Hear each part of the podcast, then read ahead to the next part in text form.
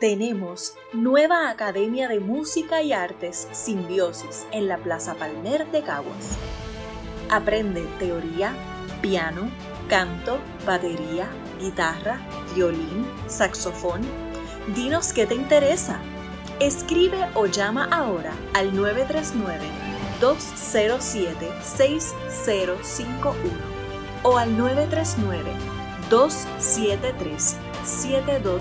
939-273-7223 para más información.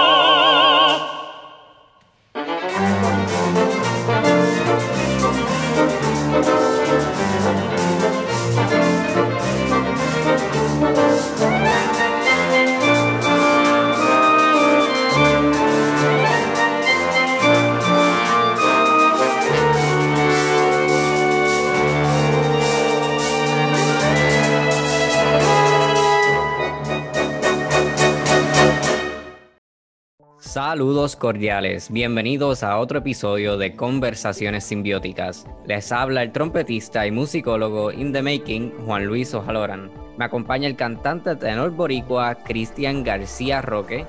Saludos. Y el compositor Pedro Franco Fraticelli. Uh. Este, ¿verdad, Pedro? Me parece que tú tienes algo que quieres anunciar. Uh, sí, claro que sí. Nada, les recuerdo que tenemos la Academia de Música y Artes Simbiosis, esto es en la Plaza Palmer de Caguas. Búscanos en las redes como Academia Simbiosis PR. Estamos dando clases de teoría, música, instrumento y canto. Así que escribe o llama ahora al 939-207-6051 o al 939-273-7223 para más información. Bueno, Juan, comencemos.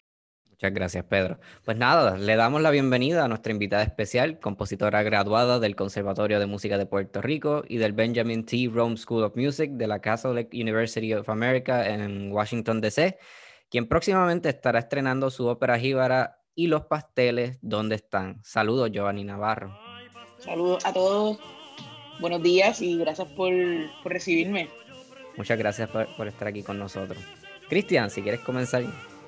Bueno, pues, Johanny, antes de comenzar hablando sobre, sobre la, la, ópera como tal, este, cuéntanos un poco sobre ti, este, en tus propias palabras, ¿sabes? Si fuéramos a decir quién es Johanny Navarro, ¿cómo, cómo pudieses describirte? Eh, bueno, compositora puertorriqueña que intenta eh, traer un poco de la estética, yo diría, afrocaribeña al, al espectro clásico, y estoy haciendo clásico en comillas, ¿verdad? Eh, de la música de arte. Y creo que así básicamente me, me, describiría lo que es mi estilo y lo que trato de, de traer con, con, mi música. ¿Y qué, qué te trae al, al, género de la ópera como compositora? Eh, yo no quisiera decir que accidente, pero fue algo que nunca, nunca estuvo en los planes. Eh, o sea, yo vengo de una familia musical mi papá es músico, compositor, arreglista, pianista.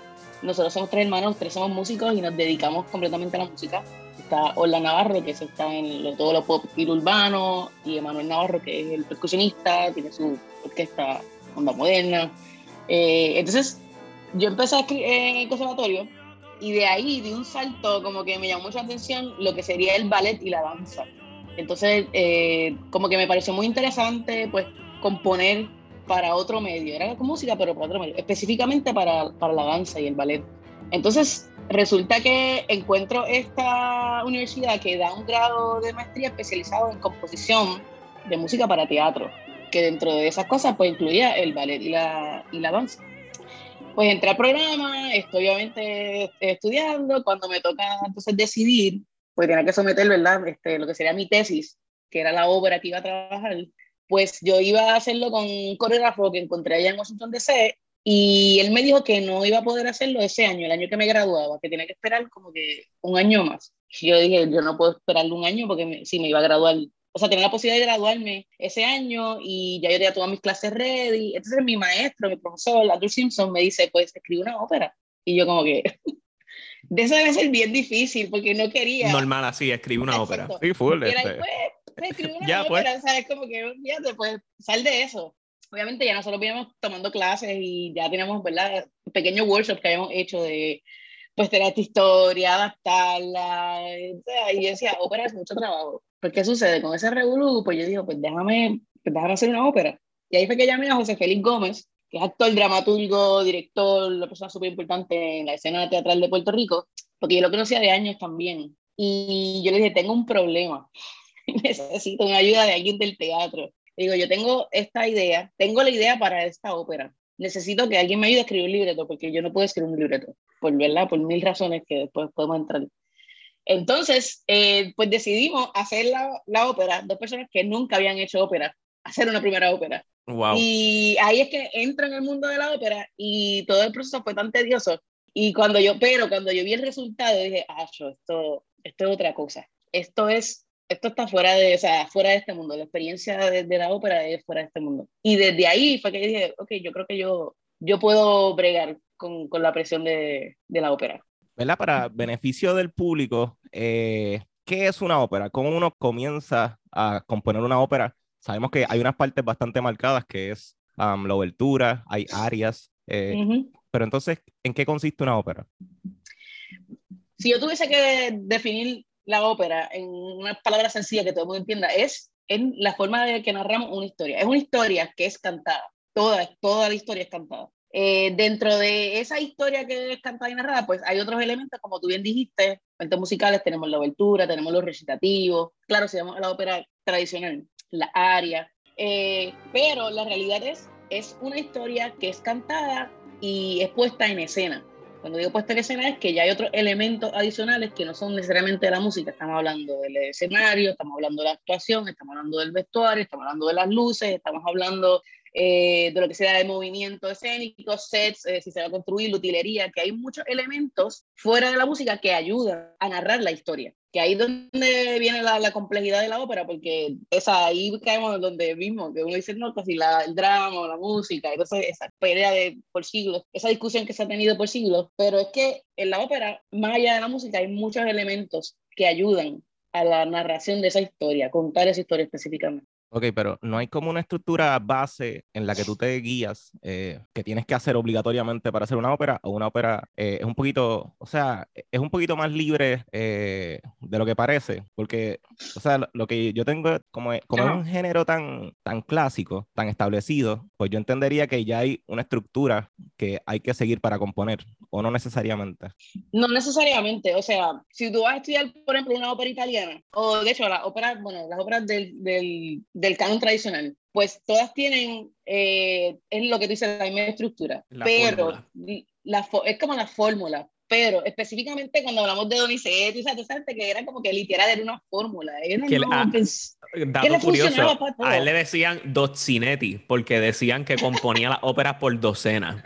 A sus tiempos sí, porque pues era una Sí. ópera nueva todos los weekends, porque de eso se vivía. de eso se vivía. Entonces, en ese caso específicamente, como era tan popular, era la fórmula, era como que yo voy a hacer esto y así funciona, le añado el texto y la gente le va a encantar esto, tú sabes, este, sobre todo cuando era, ¿verdad? Como este, el belismo y toda esta cosa como que la forma de cantar y explotar la voz y la técnica del cantante de esa época, pues, qué sé yo, esos eran los Bad Bunny de la época, ¿entiendes? Era como que, o sea, las estrellas. Y de esa manera ese, ese trabajaba, pero si lo vamos a ver la estructura, este, pero yo lo veo como es el drama, o sea, es el desarrollo del drama, por ejemplo. Y ahí solo, no hablamos solamente de ópera, hablamos de todo lo que es género literario, este, eh, bueno, hasta film, sí, este films, este, eh, cine, eh, obras de teatro, musicales, todo, y es el, el drama, o sea, que tienes esta, esta situación y dónde, qué pasa con esa situación, ese, ese conflicto, dónde se va a resolver ese conflicto, quién está envuelto en ese conflicto. Eh, ¿Qué es lo que vamos a ver en, en escena? Es básicamente eso, es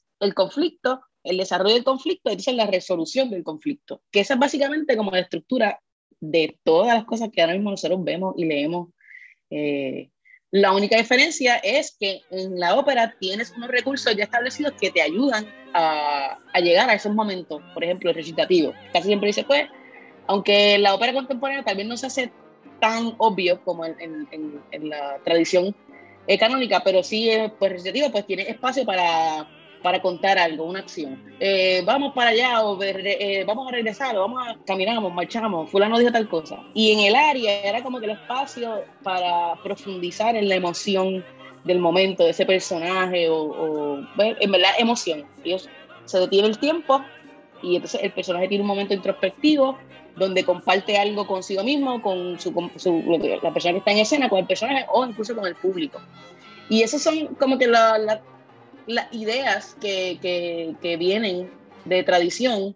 Obviamente que al, sol de hoy se utilizan en la ópera contemporánea, pero no necesariamente uno se amarra a, a eso, sino ya uno puede hacer lo que le da la gana para seguir. Este, algo que llama mucho la atención, ¿verdad? De, y los pasteles, que es pues, tu nueva ópera, eh, es que es una ópera jíbara. Y ahora que estamos haciendo la diferencia entre la ópera tradicional y la ópera contemporánea, eh, en ¿cómo se destaca la ópera jíbara de lo que es la ópera tradicional?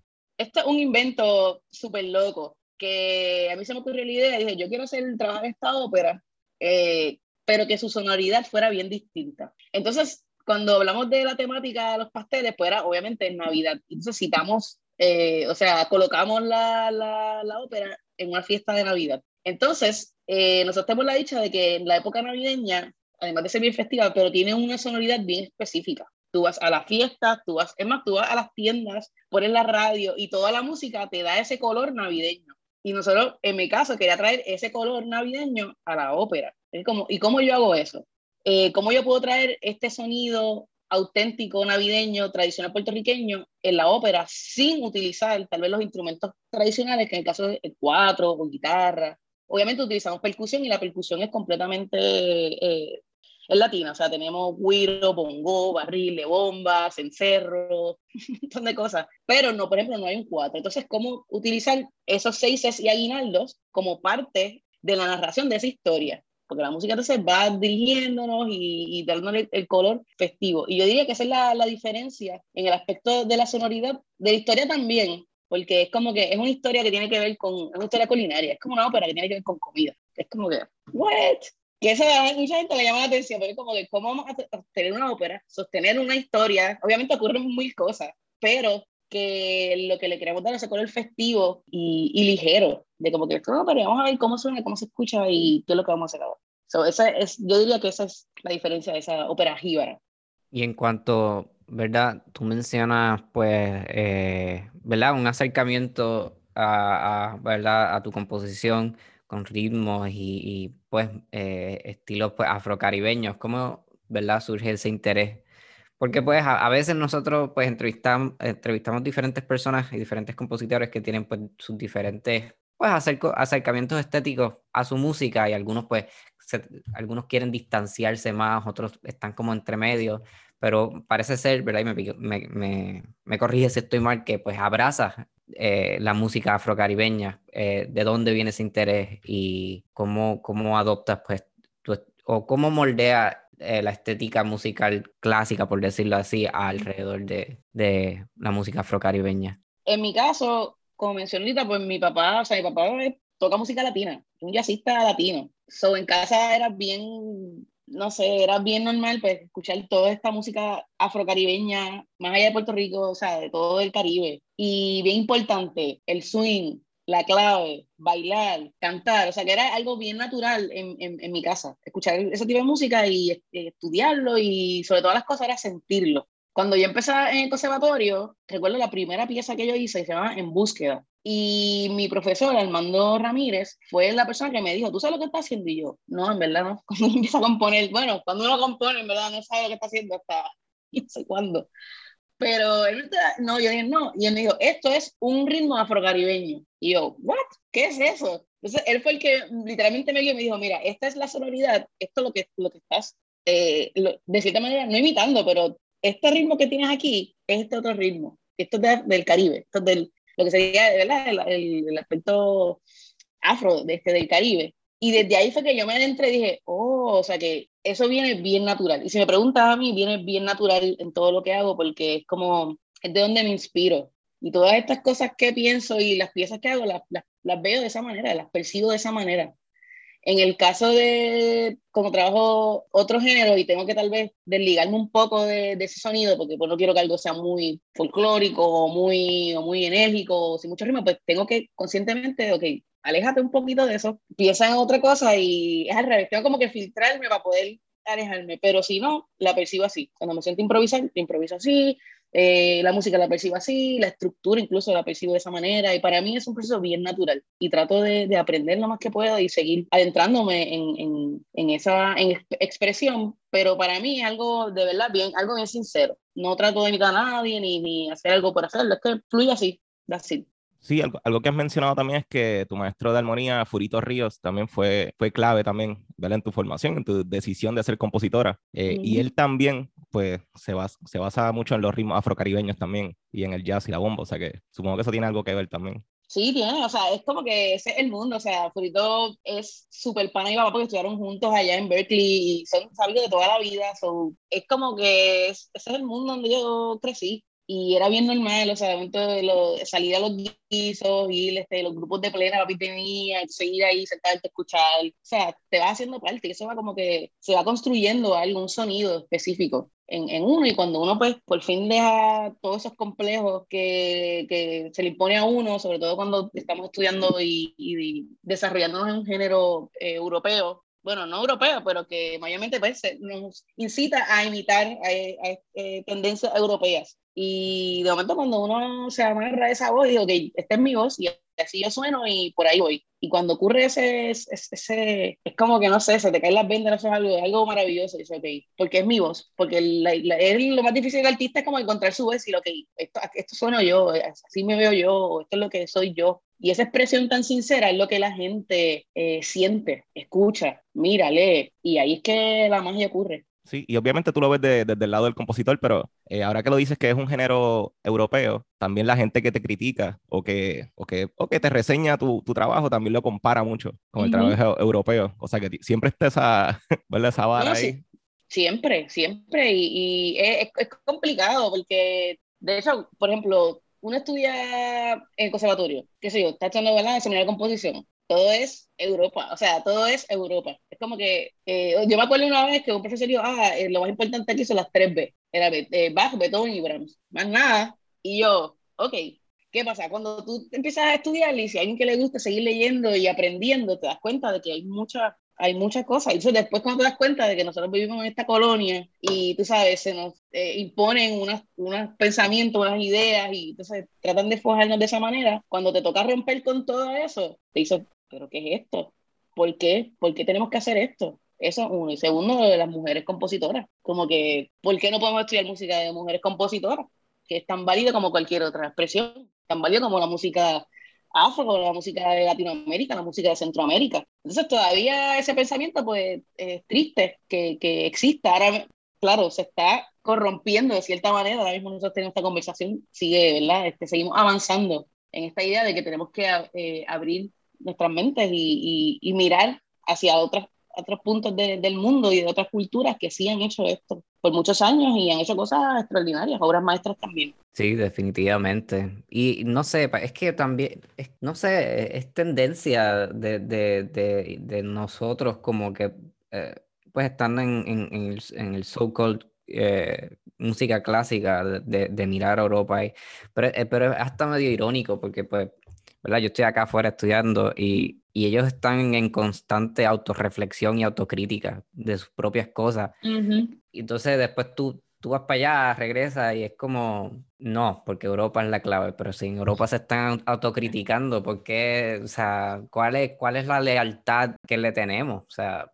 además de que pues estas cosas como, pues la, tú mencionas, eh, pues estudiar... Eh, mujeres compositoras. Yo siento que a, veces también vemos la historia como, como, pues como algo concreto del pasado, este, que se estudia y ya, o son datos. pero es que la historia que nosotros recibimos sigue siendo historia construida por las pasadas generaciones. O sea, la historia que nosotros estamos leyendo son, son meramente las cosas de las cuales las pasadas generaciones eh, se interesaron. O sea, si las pasadas generaciones no se interesaron en compositoras, pues pues e, eso no es lo que nosotros vamos a recibir. Por eso es que también hay que constantemente moldear y redefinir la historia. Que eso no, hay gente que se escandaliza un poco con eso, porque de nuevo vemos la historia como que, ajá, eso, eh, esto a mí me da mucha gracia cuando yo escucho esto. Este, la historia no, no le importa lo que tú piensas y que eh, como ese tipo de cosas, la historia sigue para adelante. Pero es que no, porque primero que la historia, la historia no es una persona, ni la historia no le va a importar nada, no le va a importar nada, ni le importa nada porque no existe. Es una construcción de ideales que le imponemos a la historia. Así que definitivamente eso eso es algo que hay que hacer, hay que mirar para atrás y ver qué es lo que nos documentamos lo suficiente, prestarle atención a eso y volverlo a traer. Definitivamente. De hecho, yo diría que la historia va constantemente para atrás y vuelve y para atrás y vuelve como Back to the Future. no, sí, es, es, un, es, un, es un diálogo, es un diálogo constante. O sea, mira, la historia siempre la, la, la, queremos colocar pues en el pasado, ¿ok? Se entiende, pero es que también conceptos como pasado, presente, futuro son conceptos que nosotros mismos creamos, anyways. Así que estos son la, la historia no existe, son simplemente ideas y conceptos flotando en el aire de donde nosotros sacamos lo que nos interesa. Los arquetipos. ajá, exacto. Así que, y pues la, la historia que cada cultura cuenta de, de, sí misma, pues un reflejo de sus ideales, supongo, eh, y sus formas de pensar. Así que es algo que hay que volver a visitar, reanalizar constantemente. Eso, ¿verdad? En cuanto a, estudiar música de, de compositora y, y, pues asuntos como género y, y raza en, en la música. Y yo añadiría también el aspecto, por ejemplo, del, del, arte contemporáneo, que a veces eso como que no se toca, o tal vez lo, lo, lo tomas en un seminario específico que se, que se especializa en música contemporánea. Eh, entonces te preguntan, ok, si yo estoy haciendo arte, todos aquí estamos haciendo arte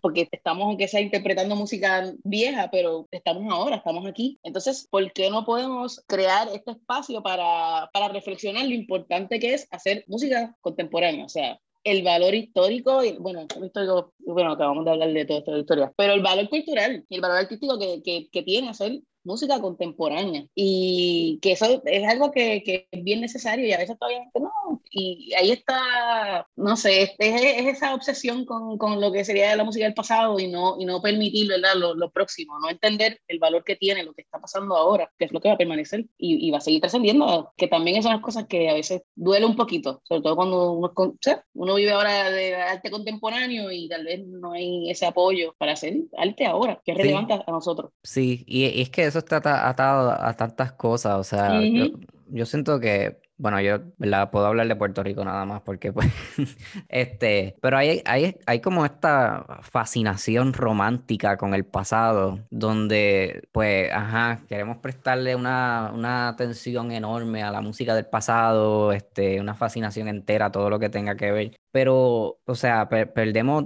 de, de, vista pues hasta las mismas problemáticas del pasado y haciendo eso, pues también como que, pues, ajá, como tú mencionas, nos, estamos como pues medio desconectados con el presente.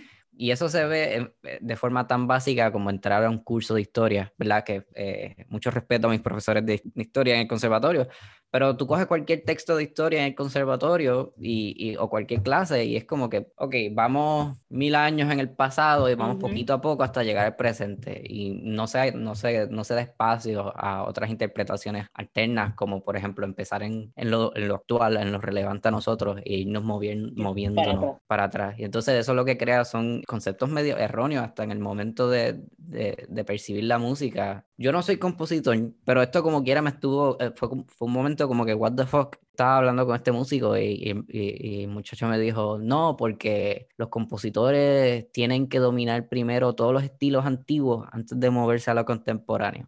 Y yo, yo no soy compositor, pero eso me suena medio al garete. bueno, ustedes me dirán. es que imagínate, lo que uno perfecciona un género en el cual tú no viviste cuando eso estuvo y no estuvo pegado, o sea, no, no hay manera, no, no hay manera, o sea, maybe sí, y de hecho hay muchos compositores contemporáneos que, que sí imitan géneros antiguos este, a la perfección y suena al estilo y todo, pero por ejemplo, el, el, el, punto es el punto es que un compositor es, es un artista que está utilizando la música como medio para decir algo. X o Y está diciendo algo a través de la música. Y ya ese el valor que tiene el ser artista, es el compositor. Tú vas a decir algo en la forma y en la manera que tú quieres, utilizando unas técnicas y unos estilos, pero así y a veces yo escucho ese comentario y digo, bueno, yo todavía uso el pentagrama, el pentagrama, imagínate, eso todavía lo utilizamos para hacer música y algo que es un recurso tan antiguo y todavía se utiliza, o sea, esto sigue siendo, está pegado a, a la tradición clásica, pero, pero esa es la mentalidad que, no, que a veces este, nos limita en cierto punto, porque, exacto, y todo el mundo, por ejemplo, eh, cuando yo estudié composición, empecé a hacer composición, era como que, dije, pues yo tengo que ser, qué sé yo, como Beethoven o como Mozart. Es como que, ¿por qué el pensamiento tiene que ser ese? Tienes que ser o imitar a fulano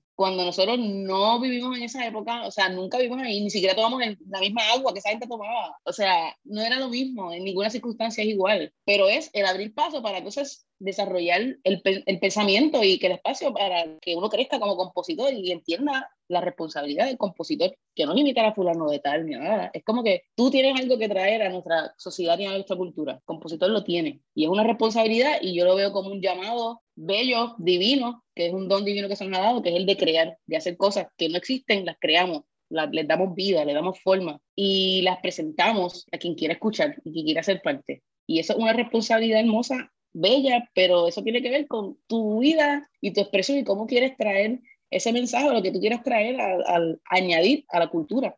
Y eso, ese es el valor que tiene ese compositor. Ahí está todo. Pero nunca se habla de eso en una clase de, de historia, ni a veces de composición, como que nunca se habla de estas cosas que tienen que ver con la filosofía, ¿verdad? Lo que, lo que significa eh, ser un artista, no ser un artista y, y, qué implica eso en la sociedad. Pero esas cosas nunca se hablan. Claro, es como que, entonces, te queda así como que todo técnico que es parte de, claro que sea, técnica es súper importante y hay que hablar, pero también hay que abrir espacios para hablar de estas cosas, como que, ok, tú eres un compositor y, ok, vamos a ver qué significa eso. Sí, y si uno trabaja con todos estos, estos géneros que, que bregan con las emociones humanas, ¿sabes? Uno necesita tener e, esa, ese, ese, eh, pues, ese contacto, ese tipo de, de sensibilidad o inteligencia, whatever, si uno quiere transmitir X o Y mensaje. Definitivamente. Y yo creo que hasta, hasta en el, hasta, es algo que se cuela un poquito hasta en performance, supongo. Y porque, y yo creo que la, la, la, misma gente que se tira un poquito más por el área de permanecer en performance y composición histórica, más bien performance histórico. O sea, yo los otros días tuvimos, ¿verdad? para, para una de las clases tuvimos que ver un, pues, varios artículos de que, o sea, cuán fiel en realidad tú puedes ser al momento de interpretar eh, una pieza histórica, porque, ajá, vamos a suponer, vamos a suponer que tú partes de la premisa de que estás siendo fiel siguiendo específicamente la partitura, pero si en la música se abrían espacios para improvisación, o cómo tú vas a interpretar lo que está en la partitura. Y entonces, pues, a veces empiezan a indagar sobre lo que el compositor sentía, lo que no sentía mirando la música, pero si el compositor murió hace como 500 años atrás, ¿cómo en realidad sabemos lo que, lo que, lo que él sentía? O sea, son, pues, son, son, son, cosas que son difíciles de... Pasa a veces en unos masterclasses que se van en unos viajes no, pues, porque claramente esta octava que él pone aquí, claramente significaba, tú sabes, el momento en que él se elevó espiritualmente. Tú sabes, ese tipo de cosas. y es, como... o sea, son, son, son conflictos, o sea, son, son cosas tan, tan, tan irónicas.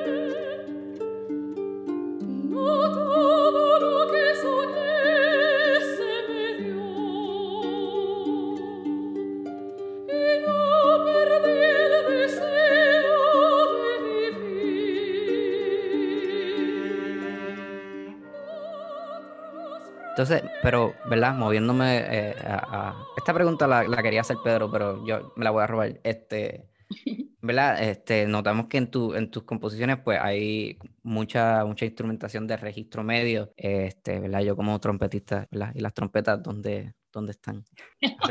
no los pasteles. Y mencionaste el cuatro también. Que no, las trompetas, ¿dónde están? Eh, sí, tiene que ver, tiene que ver por la sonoridad. Me encanta esa sonoridad media, este, desde siempre. Ese color oscuro, el registro medio grave y son las cosas como que escucho bien, bien presente. Eh, ya cuando me toca, por ejemplo, escribir orquesta, que ya sí, como que no puedo como que quitar instrumentos, pues se, no se me complica, pero el proceso es raro, es como que esto está muy agudo para mí, esto está, no, esto está too much, esto está, y no sé, no sé por qué, pero es sonoridad. Sí, entiendo. las trompetas a veces pueden ser un poquito muy brillantes o... No, es que, por ejemplo, trompeta, flauta, Sí, son instrumentos que para mí, incluso eh, cuando yo utilizo mucha cuerda y, y, el violín es como que hay unos momentos específicos que está agudo, pero si no, por mí está todo, o sea, como que ahí, por el color y, y, como que es rico eh, esa sonoridad. Y Johanny, pregunto, ¿de dónde sale el título y los pasteles? ¿Y cómo surge la temática de, de esta obra? Pues yo estaba en una fiesta de Navidad eh, de casa de una amistad mía y la mamá de mi amiga estaba diciendo que ese año tuvo que mandar a hacer los pasteles con otra señora porque la señora que lo hacía siempre se había muerto y no dejó la receta a alguien. Tragedia. Ajá, algo así. Entonces todo el mundo se empezó a reír y yo, ¡Oh! eso es una ópera. O sea, como que clicas así. Y las veces que he trabajado, las óperas, las óperas que he trabajado, siempre algo dice como que, ah, esta, esta es la ópera que yo quiero escribir. como que yo quiero escribir esto. Claro, porque el, el, no es un problema, pero las óperas son obras que uno se tarda un montón y son cosas que siguen cambiando y, y algo que, que, que, se, que, se, tarda mucho en, en, en, hacerse, en construirse. Una vez como que cuando compones, ¿verdad? Y tienes todo, pero después cuando eso se monta también es otro proceso y es un proceso que es cambiante, hay muchas cosas que, siguen desarrollándose y, y, como que si no lo siento, yo no puedo, tengo que sentirlo y yo quiero escribir esta ópera, quiero estar años trabajando este concepto, así que tiene que gustarme. Anyway, so veo esto y ya, che, qué cosa brutal. A los días llamé a Jofe y le, le conté, dije, vamos a hacer una ópera, pero los pasteles. Y él, ¿cómo, ¿cómo va a? Y yo, ah". y yo, no, es que esto es, esto es. Y yo le expliqué, mira, esto es, no, no, ah, tenemos un título, pero era súper largo que teníamos cambiando. Y yo dije, ok, este, Jofe, esta es la idea, los pasteles, vamos a tener estas sonoridades eh, jíbaras. Entonces, eh, una cosa llega a la otra y de momento teníamos una ópera completa. Eh, claro, la ópera, la idea era en un acto. ¿Qué sucede? Nosotros, eh, cuando eso fue en el antes del 2020, nosotros llegamos con este proyecto como en el 2019. este, o 2018-2019. en el 2020 yo solicité el, el Discovery Grant de Opera América. Entonces solicité con, con los pasteles, que lo ganamos. Pero una de las sugerencias de, de, de, todo el board era como que esta ópera la puede estirar y la puede hacer más grande en términos de duración y el desarrollo de personajes, porque la idea era pues, un acto pues, con cinco minutos y, y, ya. Así que con ese grant pues aprovechamos y lo que hicimos fue construir la historia para que fuera una ópera grande, o sea, dos actos, y pudiéramos ver el desarrollo completo de varios personajes. Y, y, y entonces de ahí el proyecto era pues, pequeño y ahora es como que gigante en términos de, de la historia y obviamente todo lo que significa escribir una ópera tan grande y montar una ópera tan grande. Y ahora vamos a entrarnos a, esa experiencia. Pero sí, la historia, bien sencilla. Esta muchacha se gradúa de la Yupi eh, a mitad de semestre, ¿verdad? En diciembre, que termina ya su, su, su curso y está ready para grabación, pues dice, vamos a pasar una fiesta, en casa siempre hacen una fiesta, llega el de que ahí vacilamos y celebramos. Cuando llega a su casa y eh, lo ubicamos en, en, el monte, ¿no? nunca decimos un lugar específico, pero en una montaña, cuando ella llega, dice, mami, viene la gente para la, fiesta tradicional y Alice es que están no hay fiesta porque es que no hay pasteles. Entonces, de ahí es que arranca la ópera, porque dice, ok, no tenemos pasteles. Pues ella entra en una búsqueda de dónde va a conseguir esos pasteles para la fiesta de Navidad. ¿Qué sucede? El, ese es como que el tema por encima, ¿verdad? Que, que tenemos. Pero lo que nosotros tocamos dentro de esa ópera es pues este personaje eh, que se llama Chica, eh, que está con esta lucha de, de, de quién ella es y lo que la sociedad espera que ella haga. Y se tocan esos temas en términos de, por ejemplo, la juventud que se tiene que quedar aquí nosotros, que nos tenemos que quedar en este país echando y echar esta tierra para adelante y lo difícil que es por todas las circunstancias decidir hacer esto. Eh, la tierra, la responsabilidad cultural, obviamente tocamos lo de las tradiciones, con los pasteles, Eh, tenemos el, el, personaje de su mamá que se llama Doña Tere, también es un personaje increíble porque es como que la mamá que le dice, o sea, yo te voy a ayudar, pero tú sabes, tienes, tú tienes que decidir lo que tú quieres hacer, qué tú vas a hacer. Eh, eh, ya te estudiaste, ¿para dónde tú vas? No puedes estar aquí. Esa, presión que todo el mundo siente en algún momento de su vida, pues la vemos ahí. Obviamente se, se tocan estos temas, de momento se pone intensa la ópera y se suelta, porque pasó algo y hay que buscar la hoja de para el pastel o aquello otro. Este, así que es como que un montón de leyes de, de historia de la, de la vida de, de, de, chica. Así que en verdad está interesante cuando la veamos ahí en escena, pues este, lo vamos a gozar porque está, está bien interesante. Yo considero que es una historia, es una ópera feminista, o sea, los, los personajes principales son, son eh, chicas, su mamá Doña Tere, y la, una abuela que va a hacer los pasteles, este, pero de momento, obviamente tiene que ver los pasteles, pero de momento empiezan a hablar de la vida y todas las circunstancias que ellas han tenido que, que vivir eh, por su generación y cómo han podido pues, echar para adelante. Y para mí eso es bien interesante. Esos temas se toman así de momento, hay algo bonito, un área bonito y de momento para atrás seguimos con los pasteles. Entonces hay parranda, hay seis bombeado, hay baile, hay chinchorro, eh, obviamente hay pasteles, al final se encuentran los pasteles, se hacen, este, se va la luz, ¿entiendes? Como que la vida del boricua, o sea, literal, sobreviviendo. Wow, se va la luz, muy bien. sí. Como que, ¿qué falta aquí? Yo, vamos, que fíjate que se va la luz. Eso, eso pasa, o sea, Esas son las mejores ideas, Ford que a misma vez como que dan gracia, pero no dan gracia, porque tú sabes, a veces cuando uno está bien ahorrado haciendo algo y se va la luz, es como que esto no es gracioso. Pero vamos a ver cómo, cómo resuelven los personajes con eso. Obviamente es todo un evento que hay una ópera puertorriqueña, eh, y más como esta, y los pasteles, que es bien característica de nuestra cultura. Eh, pero me gustaría saber, eh, porque tiene muchos elementos de tu pasada ópera que fue Frenesí, y me gustaría saber desde tu perspectiva, ¿cómo crees que ha evolucionado desde esa pasada ópera a esta? Qué cosas nuevas implementaste en esta, cuán, cuán aventurada te fuiste la armonía, este, o sea, qué, qué cosas has hecho diferente, o sea, ¿cómo que crees que has crecido como compositora en esta nueva ópera tuya? Eh, sí, yo creo que Frenesí fue mi primera ópera, que fue en el 2017, y pienso que una ópera tanto de temática como musicalmente bien tradicional. Yo la escucho y digo, mmm, está tradicional, es como que, es que tratar de dominar un, género como la ópera es, es complicado y ahí viene eh, lo difícil porque tú dices, ok, tú tienes una historia, pero entonces tú vas a dividir esa historia por escena, ¿verdad? Por ejemplo, estamos hablando así random, por escena.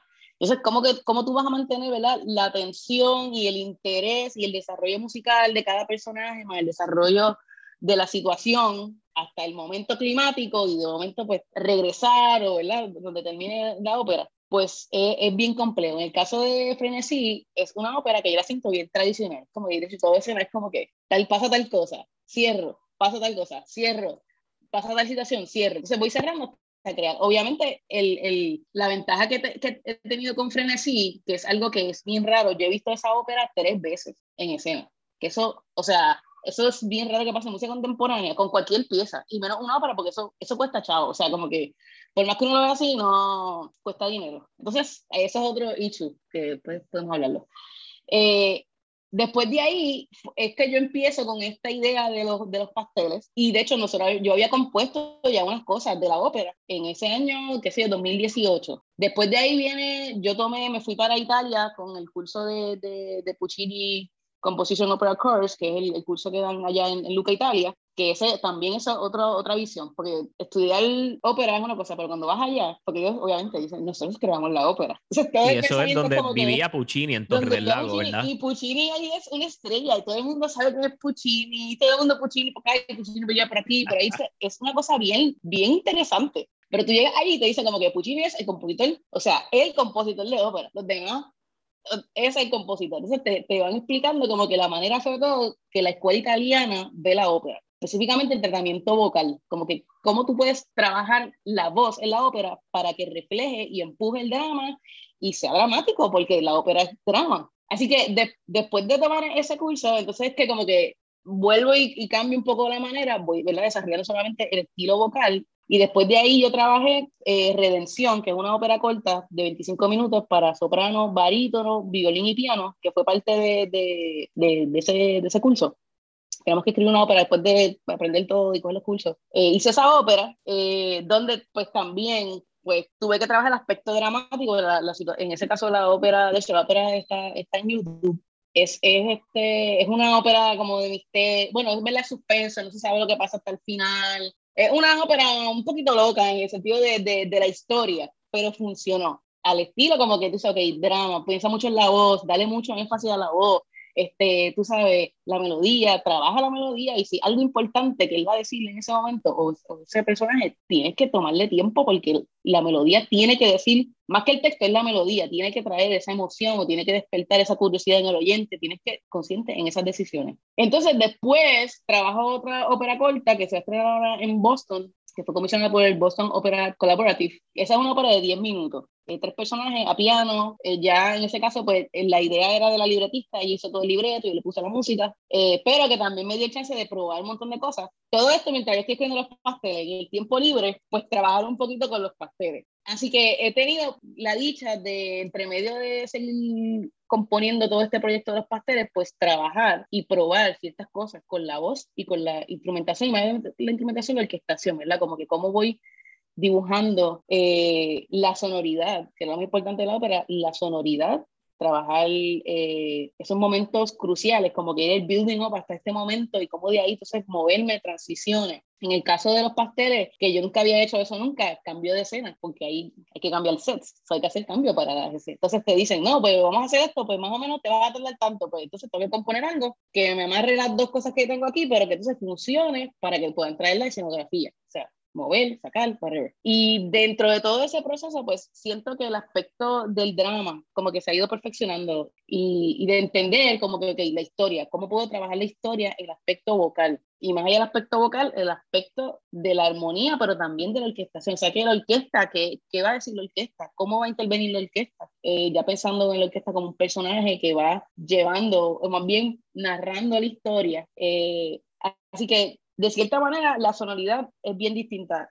Siento que es, algo que yo nunca había hecho y me atreví y creo hasta ahora está bien lo que hemos hecho, lo que yo he escuchado hasta ahora, pero vamos a ver el, el, producto final que será en, en, enero, la sonoridad, el tratamiento vocal. Siento que la manera en que estoy trabajando las voces, específicamente en este caso yo compuse pensando quién iba a cantar estos roles, por lo menos los principales sí. Así que estoy escuchándolos mucho a ellas, caso de los, de los, del, sí, de los personajes masculinos que tenía también, escuchando y decir, ok, aquí suena bien esta voz, aquí suena bien esta voz, déjame combinarlo. Pues vamos a poner estas dos personas a cantar porque eso va a pegar y va a quedar bonito. Eh, ya libretistas, podemos poner estas dos personas, vamos a crear, sí, hay que crear una situación, pero lo hacemos. Y, y me gustó esa experiencia porque sí pude pensar en esa voz y tratar de sacarle lo más que pueda el sonido de, de, esa voz, que en ese caso los personajes que sí conozco que, que los iba a cantar. Eh, y el aspecto del, de la orquesta, de trabajar la orquestación en términos, uno, del balance, segundo, de que no me coman el cantante.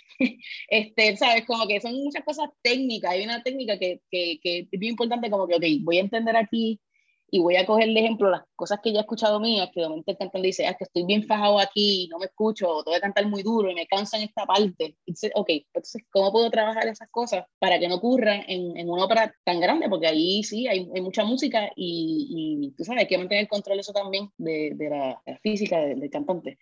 Y son cosas que uno no piensa hasta que uno está ahí y dice, y lo, ve, lo, ve y lo escucha y dice, ¿qué hace? Está, ahogado, está fuerte, no se le entiende porque está muy agudo y tiene mucho texto, cosas así, que son bien técnicas. Pues siento que, que ha mejorado. Claro, siempre hay espacio para mejorar y estoy segura que una vez yo pueda escuchar los pasteles puesta en escena y verla, definitivamente hay cosas que van a cambiar pero igual con frenesí, con todas estas óperas, cada vez que yo, o sea, no lo veo mal que uno cambie y uno arregle las cosas, específicamente para la voz y para la ópera, porque tú sabes, eso es mucho trabajo, entonces tú vas a dejar eso ahí, en vez de arreglar un poquito para que suene mejor, para el beneficio de la obra, ¿entiendes? Como que, que se puede hacer, porque a veces, ah, no, eso está muy difícil, yo no voy a cantar. Entonces ya te limita de como que, ok, pues déjame ver porque la historia es buena, esto vale la pena. Y sé que igual con los pasteles y, eh, va a pasar, voy a escucharla y posiblemente cosas que pueden mejorar. Y, y esa, esa, es la idea, que, que, mejore, que sea mejor, cada vez que se presente sea mejor esa obra.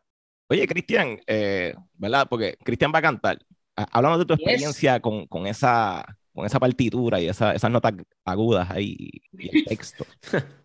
pues mira, es cuando Johanny estaba hablando de la, ahorita, hablando de los aspectos de la ópera, específicamente de el apagón me, me, dio mucha gracia porque yo estaba sentado estudiando la partitura, viéndola por primera vez, y llegué a esa parte y tuve que parar a reírme y no paraba de reírme. Porque así mismo está, o sea, nada, no quiero, no quiero hablar, dar muchos detalles de la escena, pero la manera en que pasa la obra, yo dije, full, esto es lo que pasa en cualquier sala, en cualquier casa en Puerto Rico. Y, y casualmente, pues, ese mismo día, por la noche se fue la luz aquí en el vecindario. Y mi teclado, que es eléctrico, pues no lo podía usar porque no había luz. Así que, pues, había como un paralelismo. Pero no, hablando, hablando más de, de la música, eh, yo, me, yo me disfruto tanto sentarme a estudiar la música porque hay tantas cosas que uno uno las reconoce inmediatamente, ¿sabes? Todos los elementos son, son, ¿sabes? Uno auditivamente los puede identificar, ¿sabes? Y no, no tienes, ¿sabes? Hay, hay partes que yo creo que uno pudiese quitar el texto y tú sabes que es música de aquí, ¿sabes? Identificas inmediatamente que, que es música puertorriqueña. Y, y coño, tener una ópera que, que tenga esos elementos, pues a mí como cantante me, me entusiasma mucho, porque la realidad es que no, no, no, hay muchas horas que, que, nos den ese privilegio. Este, sí, enteramente. Y, ¿verdad? Yo, pues no soy cantante y no salgo en la ópera, este, pero, eh, no, pero es que es algo bien importante. Yo creo que a veces pasamos por desapercibido todos los que nos dedicamos a la música, es divertirse. Y por alguna razón siempre que toca, tú sabes, el momento de sentarse frente a una partitura de un compositor nuestro y que, ¿verdad? Aunque no sea explícitamente, que no, digamos, este, que no sea necesariamente un arreglo de salsa o algo así, pero que lo que estés tocando, obviamente se siente que es puertorriqueño. Tienes la oportunidad de tocar estas melodías y ver cómo juegan con ella. Simplemente es súper divertido desde el punto de vista de un performer. Así que, ¿verdad? Yo, yo, no sé, yo no sé cuánto tengan eso en mente, ¿verdad? Ustedes los compositores, de que, pues, que se diviertan los, los performers. Pero... bueno, mm, tal vez a los performers, pero yo me divertí un montón. O sea, cuando estuve componiendo esta obra, porque, por ejemplo, que no sé si, si bueno, Cristian si lo vio, que en la partitura que yo tengo de momento, yo empecé a usar un montón de seises. Y llegó un punto donde ya no me acordaba que yo los apuntaba, porque si no, cuando me digan, yo no, entonces de momento, pero era transcribir este ritmo, porque obviamente no hay partitura. Pues entonces yo me sentaba a escucharlo, con esos cuatro ahí, este, o sea, esa, esa, esa grabación, todas las grabaciones del principio del siglo XX, que hay muchas grabaciones y entonces esa personalidad, entonces tú estás tan limitado, este, ok, pues déjame ver cómo el cuatrista hace este arreglo, cómo hace este 6, y de momento ir a otro, ese, otro cuatrista y déjame cómo hace este 6, pues déjame coger lo mejor de los dos e inventarme algo nuevo que, que pegue, ¿verdad? Con, con la ópera. Y para mí eso fue súper divertido, o sea, sí, porque es lo que tú dices, como sentar y dices, ok, voy a, estoy, estoy divirtiendo, estoy pasando, cabrón, me encanta, quiero seguir, y voy a seguir poniendo cosas y es, es eso, tiene que ser, eso tiene que ser así, esa, emoción, y esa emoción se transmite, como que cuando la gente lo vea, pues, pues igual lo va a sentir, si lo identifica, sabe lo se dice, y para mí eso, es lo, eso lo da la experiencia. si somos nosotros haciendo el trabajo y lo estamos disfrutando, pues imagínense ustedes cuando lo vayan a ver.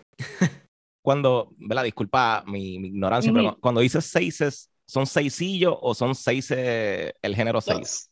El género del seis, ¿verdad? Los seises específicamente seises y aguinaldos, porque también hay aguinaldos, este, por ejemplo, la, este, eh, los, aguinaldos que también tienen una forma particular y tienen una introducción que 4 da, pues hay, hay de todo. Como que yo fui de, todo un poco, tomando las melodías, las melodías básicamente, y cómo de ahí expandirlas también, porque como que no están de la forma natural, es que está ahí, pero hay unos que yo cambio totalmente. Y la manera era cambiarlo, pero la misma vez que que suene y que se parezca. Y la gente también no puede decir, ah, eso era Aguinaldo de Cobain, pero puede decir, ah, eso yo lo he escuchado antes, como que eso suena a algo, o cosas así. Pero eso fue lo que, lo que utilicé. Y de hecho hice una lista también, en, en, en porque después que los pasé a mano, los pasé a Sibelius, por si acaso, como que tenerlo, de todos los que utilicé. Este, de la forma como natural, sea, como los, los transcribí, los escribí ahí y los tengo ahí para pues, la posteridad, cuando se, este, nada, si toca hablar de la obra, pues saber específicamente lo que está porque es mucho material y, y, es, mucha cosa, pero sí.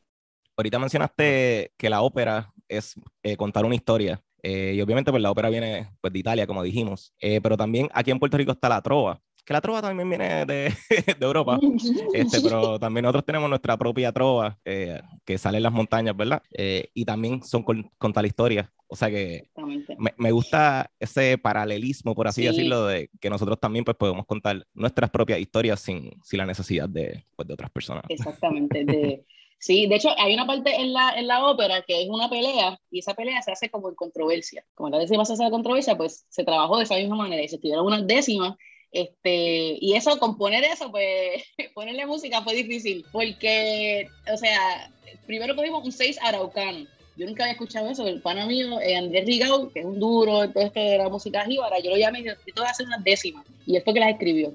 Las hicimos. Y después, a los meses, que cuando me tocaba sentarme a trabajar con eso, yo lo llamo y digo, ¿qué vamos a hacer? Entonces, lo, ah, el 6 chorreado, ¿no? y me dijo, hay un 6 que es 6 por 8 que ese está bien cool y casi nadie lo canta. Entonces, pues, buscando en YouTube, ¿cómo es ese araucano? ¿Qué pasa? Me tuve que aprender una décima, literal, para después entonces cantar la décima que habíamos escrito, para después transcribirla, para entonces que sonara a una décima, porque es una décima. Y la manera en que está compuesta es una décima, punto. Tiene la parte A de los 10 versos, eh, tiene el pie forzado y llega el otro, y al final cantan los dos, o sea, se complementan. Y eso dio un trabajo brutal, pero era mismo que lo queremos hacer, okay, como se supone que sea una controversia, aunque esté escrito todo, todo lo que cantan los cantantes está escrito y está acompañado por la orquesta, pero es un 6 y está, o sea, es una décima y una controversia, o sea, que eso también es otro...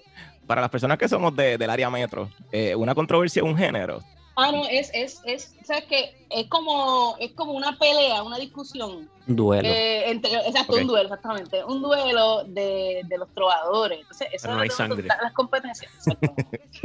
sangre musical. Entonces, lo más brutal es que, tú sabes, la manera en que primero entra, eh, yo soy un personaje, entra un trovador, eh, canta sus décimas, pero es tirando, ¿verdad? En la pelea. Y entonces ahí, después todo el mundo, ¿quién es el mejor? Dice, la gente aplaude y dice como que quién ganó ese, ese duelo, esa pelea. Eh, ese era el freestyling de nuestros abuelos.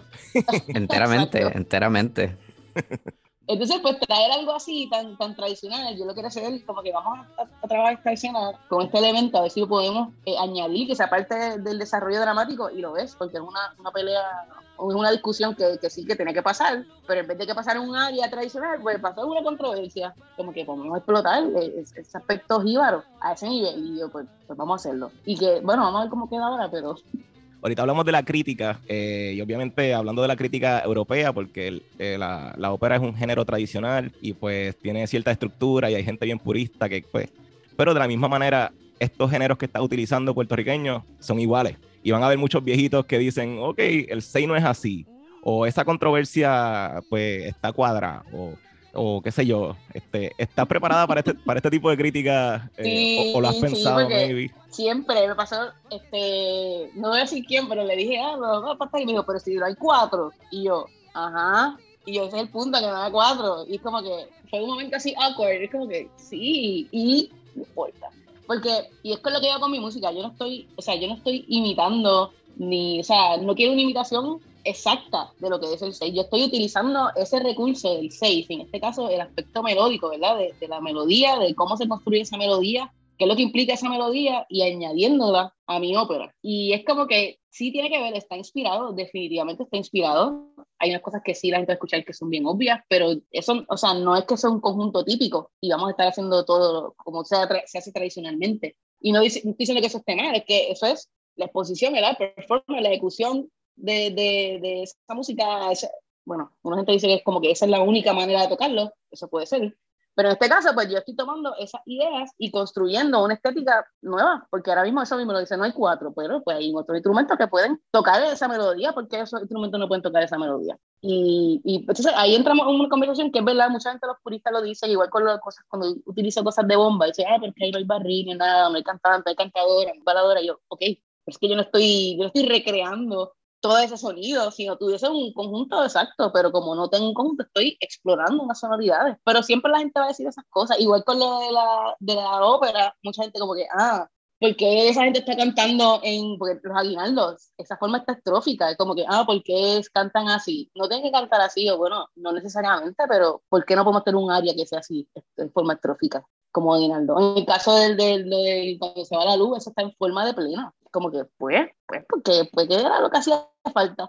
Pero sí, la gente siempre me criticar y eso de cada cual con su opinión. Sí, y, es medio raro también porque es medio raro también porque son, o sea, por ejemplo, o sea, en, música que en sí siempre va a tener variaciones y, ha cambiado por el tiempo, o sea, el mismo cuatro moderno, tú buscas fotos de hace décadas atrás y en nada se parece. Incluso lo de la doble cuerda tampoco. Eh, ya nadie, ya en realidad no hay conjuntos de Bordonú a Play 4. O sea, y, y tú y puede, y uno, uno escucha algunas de estas eh, grabaciones, las viejas, viejas, viejas, estas grabaciones de campo. Creo que hay una colección que hizo, no sé, los apellidos Mason, algo así.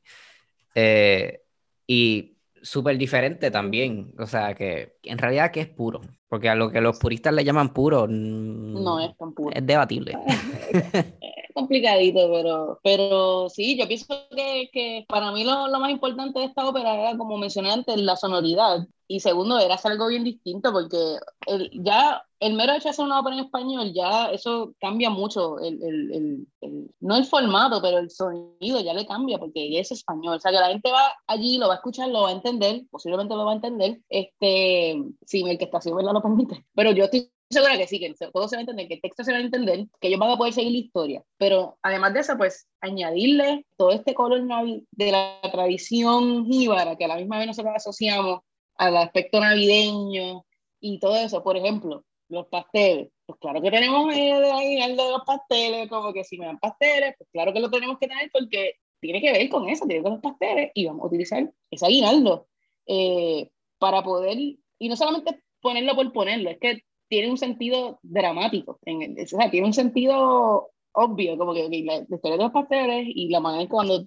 tenemos ese aguinaldo, pues, ¿qué es lo que pasa? Que, que de momento ahí empieza, este, vienen los roces porque estamos desesperados, no hay pasteles, así que se utiliza también para el aspecto dramático, que es lo más importante, no tener las cosas por tenerlas, sino que ayuden y guíen ese, ese, el drama.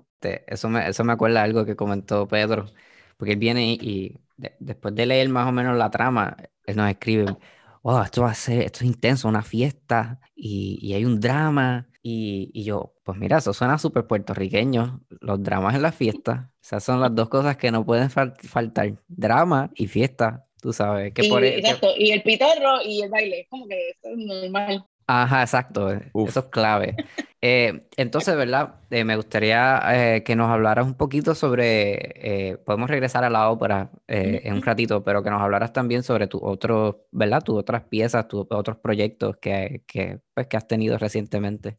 Eh, sí, recientemente, ahora mismo estoy como artista residente de la American Lyric Theater, que tiene que ver con ópera también. Este, así que voy a estar trabajando dos óperas con ellos durante estos dos años. Y hasta ahora eso es lo, lo que estoy trabajando básicamente. Tengo algunas comisiones. Eh, recientemente estuve una comisión del, la comisión eh, Double Reach Society a través de, de Margaret Marco y fue una pieza para oboe y fagot, eh, que hizo un tema de variación sobre La Nana, este, de José Ramón eh, Gómez. Eh, entonces, estuve el, año pasado, bueno, básicamente fue este año también, este, con el MIFA, con el Massachusetts International Festival of Arts, trabajando como artista residente, estuve trabajando dos piezas con ellos. Una de esas se grabó en estudio profesional eh, que fue Belén, un canto sagrado para mis ancestros, está en YouTube, pues si la quieren buscar, eh, a través de los Victory Players, que entonces se grabó entonces audio y video profesional y se pasó también allá por, por Boston.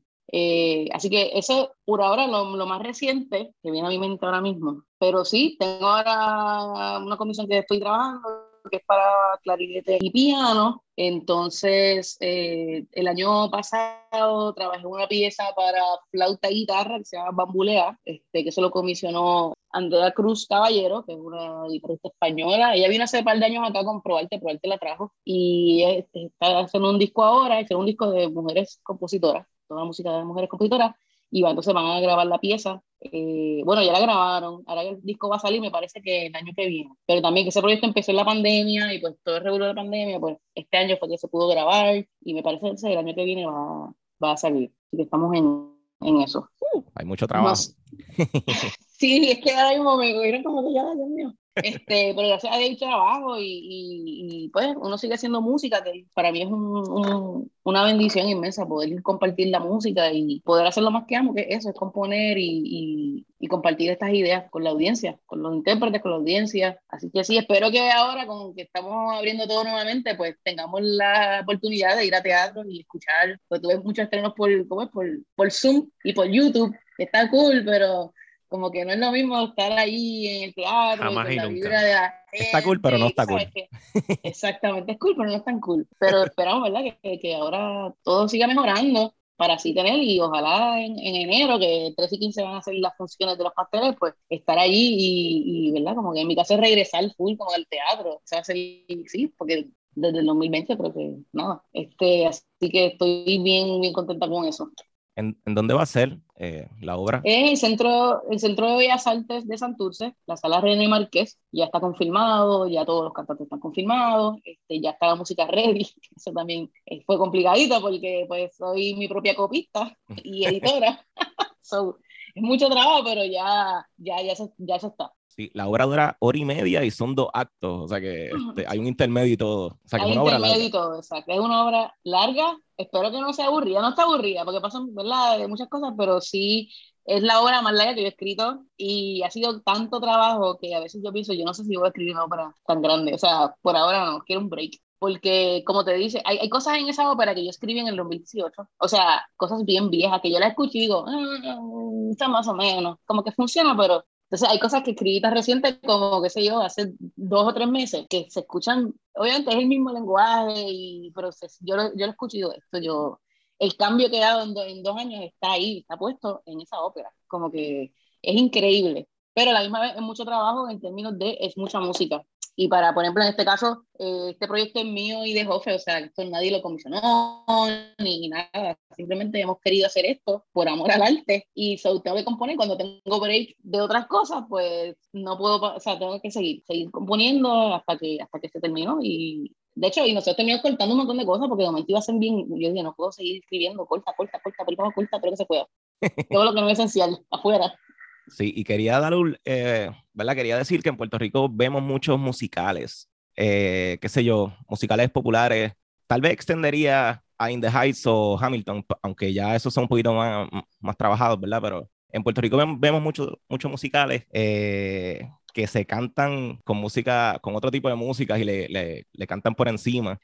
y esta ópera, Jíbara, es toda compuesta tuya. Eh, los músicos van a estar ahí en vivo, los cantantes van a estar ahí eh, cantando en vivo. O sea que realmente es una experiencia que no vemos nunca y le exhortamos a todo el mundo que pueda ir, que vaya, porque realmente va a ser, va a ser algo de, de qué hablar y, y, va a perdurar para la historia. O sea, no, no tengo duda de eso.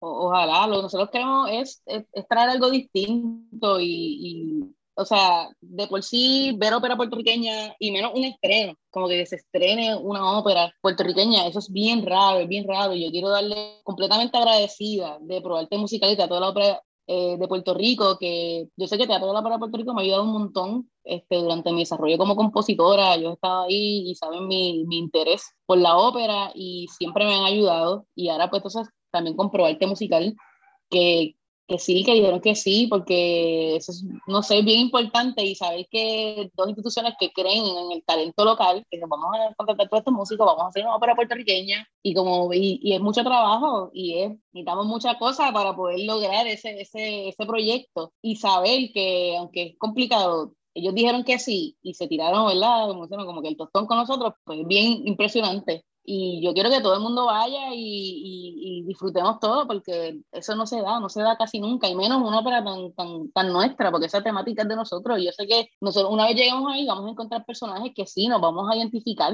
por situaciones familiares, por cosas que están diciendo, por cosas que les han pasado, porque es, es nosotros, es la historia del Boricua, allí en una Navidad. Así que eso es lo que queremos, que todo el mundo vaya y se la disfrute. Ahora que mencionas que esta ópera realmente algo que quiere hacer, algo tuyo, algo que autogestionado, por así decirlo. Eh, y bueno, como bien dices, todo, todas las personas que estamos en, en, este campo de la música académica, por así decirlo, de arte, como lo quieran llamar, eh, sinfónica, todos los que estamos sabemos lo difícil que es y lo, lo mucho que hay, que hay, que trabajar realmente y a veces sin, sin paga. Eh, ¿Cómo llega esa decisión de querer hacer tu carrera en Puerto Rico, porque sé que te han dicho antes que, que te vayas de Puerto Rico y hagas carrera afuera, sé que te lo dijeron en Washington. Eh, ¿Por qué quedarse en Puerto Rico? Eh, este, este es mi hogar, este, este es mi casa y yo no puedo visualizarme en otro lado que no sea este, porque este, o sea, mi cielo es mi mar y, y, aquí yo me siento en casa. Y obviamente yo viví en Estados Unidos, ahora con la residencia estoy viajando bastante, este, que eso me ha dado, de cierta manera, exposición. Y que te voy a decir algo bien loco también, este, pero el 90% de mis comisiones de trabajo vienen de afuera, ya aquí es, es bien raro eh, mucho, muchas razones, no voy a entrar en detalle de eso, pero este, tú sabes, a veces a, mí me duele porque tengo estos grandes proyectos, estas comisiones bien chéveres que se dan allá, pero eso, aquí rápido, ah, pero es que, ah, porque no tenemos dinero, ah, que no tenemos budget, este, mil excusas que son válidas porque nosotros estamos pasando por una crisis económica de hace de años que ahora estas cosas se ven reflejadas porque esto hace 50 años, imagínate, todas las obras que se hacían aquí, todas las cosas que se estrenaban, todos los proyectos que se tenían, porque eso era, mira, una pluma abierta de dinero. Y ahora, pues, cosas han cambiado y nos estamos adaptando. Pero, o sea, este es mi hogar, aquí estoy establecida, o sea, que es como que mi familia, mi pareja, estoy aquí y a mí me encanta vivir aquí. En cabeza se me va la luz y me molesto, pero, este, ¿sabes? Trato de, de, tocarme lo bueno y, y, y, yo amo este país demasiado y amo todo lo que, todo lo que es su naturaleza, su, su, historia, su cultura. Y si tengo la dicha de permanecer aquí, aunque sea un poco difícil, pues lo voy a hacer. Obviamente siempre hay las ofertas de uno dice para allá, obviamente hay otras oportunidades, pero, pero pues uno tratando, y ahora con lo del internet, también uno es más accesible y llegan las cosas así, y uno puede por Zoom conocer y trabajar con gente en cualquier parte del mundo, aunque es un poco más complicado darse a conocer, ¿verdad? Pero, pero así, así que llega el trabajo, la gente me escribe, y, y ya, y, y, nos vemos por Zoom y nos contratamos, y contrato ya, y ya, y ya está. Pero sí, me gustaría hacer unas cosas aquí en Puerto Rico, este, y siempre hay gente que hace cosas bien chéveres y, y, trabaja, pero a veces, como decía ahorita, la importancia del rol del compositor es, o sea, la gente no lo, no lo ve tan importante como que o sea, es como que, pues, mira, y es como que, mira, nosotros estamos añadiendo al repertorio, nosotros estamos trabajando no tanto los compositores, los instrumentistas también, lo que hacemos música contemporánea y estamos añadiendo al repertorio de nuestro país, no de qué país, de nuestra región este, caribeña, de América Latina, de Hispanoamérica, y las cosas que se hacen aquí son de calidad, realmente son de calidad. Y, y, lo que tenemos que educar y seguir, mira, ahora con los pastores, como que, es decir, esto fue tanto y tanto trabajo de tanta y tanta gente, pero se puede lograr y si no nos pone empeño, le, le, metemos, sobre todo la gente que tiene, que tiene el, el, el, el, push para poder hacer estas cosas. Porque uno, si uno, tú sabes, tirarse proyecto solo es, bien difícil, pero, pero hay que hacerlo. Si yo no hubiese cogido frenesí así, sola, literal, que hicimos, eso fue complicadito, esa primera vez que hicimos frenesí, lo demás no hubiese pasado porque ahí fue no se trató de la ópera, el teatro vio el trabajo y cuando yo necesitaba ayuda, yo presenté mi proyecto en, en, en, su, en una reunión, este, tú sabes, ellos, ellos sabían y dijeron que sí. Y esa, esa, esa es la idea, llegar a un momento donde la gente vea el trabajo y diga, ok, vamos a hacer esto por el valor que tiene, porque es una ópera, porque es íbara, porque es español, porque escribe una, una, compositora, porque los personajes son, los personajes principales son todas mujeres, protagonistas mujeres, y, y esa, esa, es la idea. Y ojalá siga pasando y pase con otros compositores, porque lo necesitamos, necesitamos despertar en la música contemporánea en este país, porque ya, después sí que Estados Unidos está mucho más adelante, esta cuestión del, sobre todo la ópera contemporánea, y todavía aquí es como que hay un, una resistencia a muchas cosas nuevas que sí debemos tratar y traerlas y, y, y, elaborarlas, ¿por qué no? Si aquí este país hay tanto cantante importante en el mundo, ¿cómo es posible? Así es. O sea, menciona, menciona, lo del internet eh, y me parece curioso, quería decirlo, eh, que como ahorita que tuviste que buscar un 6 específico y te metiste a YouTube. Eh, y ese es el equivalente contemporáneo de un Debussy que tuvo que viajar eh, a investigar otros. Hoy en día no hace falta, hoy en día nos metemos a YouTube y ya. Y... y está todo ahí, que es una bendición, pero sí, está todo ahí. Definitivamente. Y sí, o sea, hay, hay que apoyar a nuestros compositores y pues darle la importancia que se merecen, porque la realidad es que, o sea, exacto, como menciona, están añadiendo repertorio y de ahí es que entonces se nutren los performers y de ahí es que se nutren los musicólogos que después vienen y regresan a elaborar y escribir, investigar eso que ustedes escribieron. Así que eh, de ahí se parte. Este, así que muchas gracias por compartir con nosotros. Eh, ¿Verdad? Eh, ¿Dónde la gente te puede buscar en las redes? Sí, estoy en Instagram, Twitter, Facebook, Johanny Navarro. Eh, ahí me pueden añadir. También está mi página web si quieren este, leer un poco más acerca de mi música y johanninavarro.com. También estoy en, en YouTube donde tengo varias eh, piezas ahí, también este, tengo un playlist con otras piezas que han grabado mías o servidos míos. Eh, así que en confianza me pueden seguir por ahí y, que estén pendientes a los pasteles, que vamos a empezar ya mismo bien fuerte, pero este, vamos para allá con los pasteles, a ver si los encontramos. Muy bien, muchas gracias. Cristian, ¿dónde te podemos encontrar en las redes? Bien fácil, en Instagram como Tenor Boricua. Y Pedro, ¿dónde te podemos encontrar en las redes? Uh, Instagram como Peter Franks 7. Yo soy Juan Luis Ojaloran Acevedo. A mí me pueden encontrar en Facebook como precisamente Juan L. Ojaloran y en Instagram como JL Ojaloran. Ojaloran se escribe O-H-A-L-L-O-R-A-N. Yo sé, tengo que cambiar, tengo que cambiar el tag de, de Instagram, hacerlo un poquito más sencillo. Este, al podcast lo pueden encontrar como Simbiótica Pod en Twitter, Conversaciones Simbióticas en Facebook e Instagram. Y pues nada, será hasta la próxima.